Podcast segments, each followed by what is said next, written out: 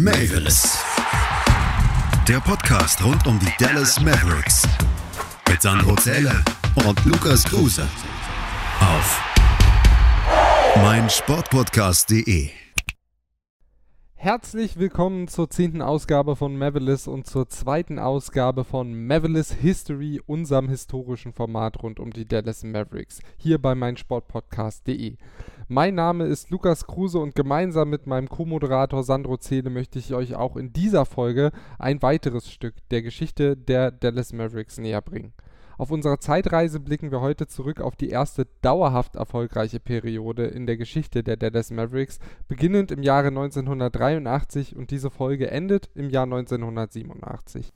Nachdem man sich unter der professionellen Führung von Dick Motta ungewöhnlich schnell in der Liga etablieren konnte, sollten die Dallas Mavericks in ihrer vierten Saison, also der Spielzeit 1983-84, den nächsten Schritt machen und eine erste erfolgreiche Ära einleiten. Angeführt vom überragenden Mark Aguirre konnten die Mavs erstmals in ihrer jungen Geschichte eine positive Siegbilanz erzielen. Aguirre führte das Team zu 43 Siegen bei 39 Niederlagen und avancierte mit 29,5 Punkten pro Spiel zum zweitbesten Scorer der Liga. Somit qualifizierten sich die Dallas Mavericks erstmals für die NBA Playoffs, Mark Aguirre hingegen wurde zum ersten All-Star in der Geschichte der Franchise. In der ersten Runde der Playoffs warteten dann die Seattle Supersonics, die jetzt Fünfter im Westen mit 42 Siegen und 40 Niederlagen ganz knapp hinter Dallas die Playoffs erreichten. Die Serie, die damals noch im Best-of-Five-Modus ausgetragen wurde, das heißt, man brauchte nur drei Siege, um in die nächste Runde zu kommen, entwickelte sich dann zu einem erwarteten Krimi. Nachdem die Mavs das allererste Playerspiel ihrer Geschichte mit 88 zu 86 ganz knapp für sich entscheiden konnten, gingen die folgenden beiden Spiele an Seattle. Auch unter anderem dank eines sehr spielentscheidenden Dreiers von Gus Williams in Spiel 2. Vor Spiel 4 in dieser Serie, das in Seattle stattfinden sollte, waren die Mavs nun also zum Siegen verdammt. Doch diese Aufgabe meisterte man mit Bravour und gewann 107 zu 96. Für das entscheidende fünfte Spiel ging es nun wieder zurück nach Dallas, jedoch nicht in die heimische Reunion Arena. Diese war durch ein Tennisturnier belegt und somit zog man zum ersten und bis heute letzten Mal ins Moody Coliseum in Dallas, das der Schauplatz für einen spektakulären Schlusspunkt dieser Serie werden sollte. Weil in der regulären Spielzeit kein Sieger gefunden werden konnte, ging es in die Overtime. Eine Sekunde vor Ende der Verlängerung lagen die Mavs mit 105 zu 104 in Front und wähnten sich schon als Sieger. Doch eine Panne störte den Jubel, wie wir im O-Ton, der gleich kommt, der damaligen Übertragung hören können. Clock on the court is not started. There's still one second. There's still one second on the clock on the scoreboard. Mavericks are totally celebrating. Seattle is arguing furiously because the clock on the court never started. Oh my goodness, we may not be through. The Mavericks are leaving the court. Jake O'Donnell, Mike Mathis, and Tommy Nunez are huddling. The scoreboard clock now has finally been changed to no time. But when they stopped this game, there was one second on the clock. Beim letzten verbleibenden Spielzug für die Seattle Supersonics war die Spieluhr nicht gestartet und sorgte somit für einiges an Chaos. Nach minutenlangen Diskussionen der Offiziellen mussten die Mavs, die bereits zum Feiern in der Kabine waren, zurückkehren, um die verbleibende Sekunde auszuspielen. Am 105 zu 104 Sieg der Dallas Mavericks sollte dies nichts mehr ändern und so zogen sie in die Conference Semifinals gegen die LA Lakers ein. Die Lakers waren dann allerdings eine ganze Nummer zu groß. Nur Spiel 3 der Best of Seven Serie ging an die Mavs, die am Ende dann deutlich mit einem Gentleman Sweep, also einem 4 zu 1, nach Hause geschickt wurden. Ein schlauer Trade der Mavs in ihrer Premierensaison bescherte ihnen im Draft 1984 nun eine frühe Draftposition und damit ein frühes erstes Saisonhighlight. Damals hatte man sich den Pick der Cleveland Cavaliers gesichert und durfte nun an vierter Position ziehen. Man entschied sich für die Verpflichtung des Bigmans Sam Perkins, der vor allem durch seine Wurfstärke hervorstach.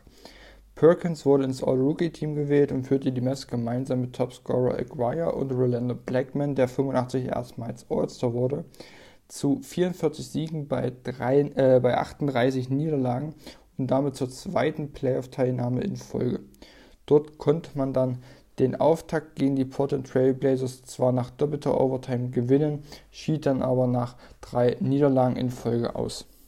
Auch die Spielzeit 1985-86 begann mit einem frühen Pick in der Draft, den man sich durch den Trade mit den Cleveland Cavaliers in der Debütsaison gesichert hatte. The Dallas Mavericks select Detlef Schrempf of the University of Washington. An achter Position entschied man sich für Detlef Schrempf aus Deutschland. Deutsche Spieler in Dallas, das sollte sich noch als Erfolgsmodell herausstellen. Schrempf zeigte im Trikot der Mavericks sehr gute Ansätze, konnte aber erst im späteren Verlauf seiner Karriere sein volles Potenzial entfalten. Auch auf einer anderen Position wurde der Kader verändert. Im Tausch für Kurt Nymphius lotste man mit James Donaldson einen neuen Center nach Dallas, der von den LA Clippers kam. Donaldson, Zeit seiner Karriere als Basketballnomade bekannt, sollte sechs Jahre für die Mavs spielen. Das ist seine längste Zeit, die er bei einem Team verbrachte. Dieser Trade schloss halt die Lücke des Teams auf der Center-Position, die seit der Gründung eigentlich die größte Baustelle im Team war. 1986 fand das All-Star-Game erstmals in der Reunion Arena in Dallas statt. Und mit Rolando Blackman wurde auch im dritten Jahr in Folge ein Spieler der Mavs in die All-Star-Auswahl berufen. Auch in der Liga sollte der Erfolg anhalten.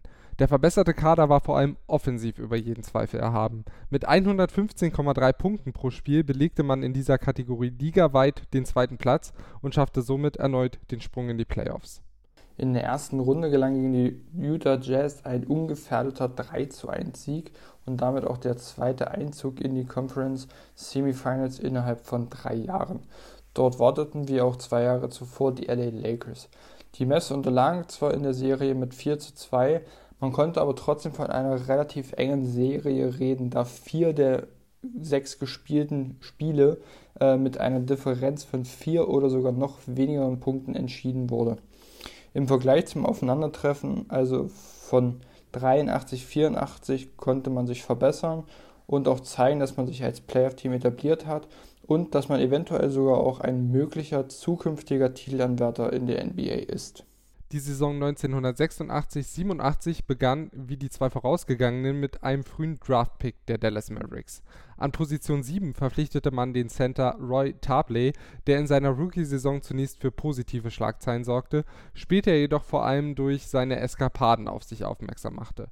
Tarpley wurde in seiner ersten Saison ins All-Rookie-Team gewählt und trug zur bis dato besten Saison der Dallas Mavericks bei das gute Händchen in den Drafts fasste Mark Aguirre vor einigen Jahren im Mavs Roundtable folgendermaßen zusammen.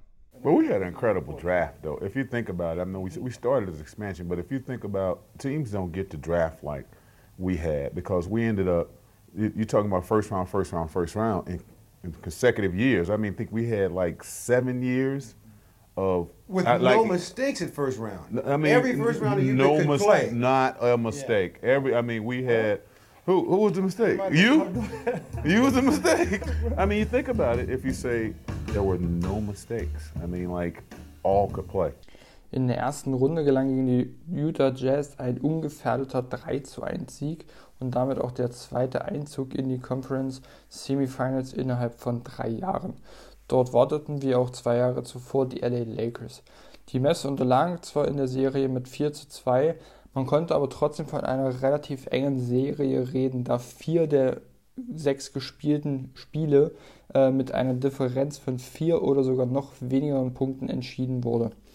Im Vergleich zum Aufeinandertreffen, also von 83, 84, konnte man sich verbessern und auch zeigen, dass man sich als Playoff-Team etabliert hat und dass man eventuell sogar auch ein möglicher zukünftiger Titelanwärter in der NBA ist. Der Coach, der die Mavs innerhalb von sieben Jahren zu einem der besten NBA-Teams formte und Jahr für Jahr weiterentwickelte, war nun nicht mehr da. Auf ihn folgte John McLeod, bis dato Trainer der Phoenix Suns, der an die überaus erfolgreichen Jahre unter Motta anknüpfen sollte. Zu große Fußstapfen?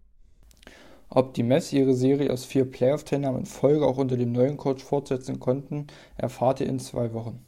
Ja, ihr habt richtig gehört, erst in zwei Wochen geht es weiter, weil das Format dann doch einiges mehr an Arbeitsaufwand erfordert, äh, weshalb wir dieses Format nur noch alle zwei Wochen bringen werden.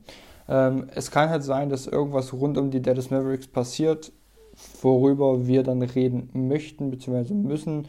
Ähm, das werden wir dann natürlich auch machen. Wir werden auch spontan dann eine Folge veröffentlichen. Ähm, genau.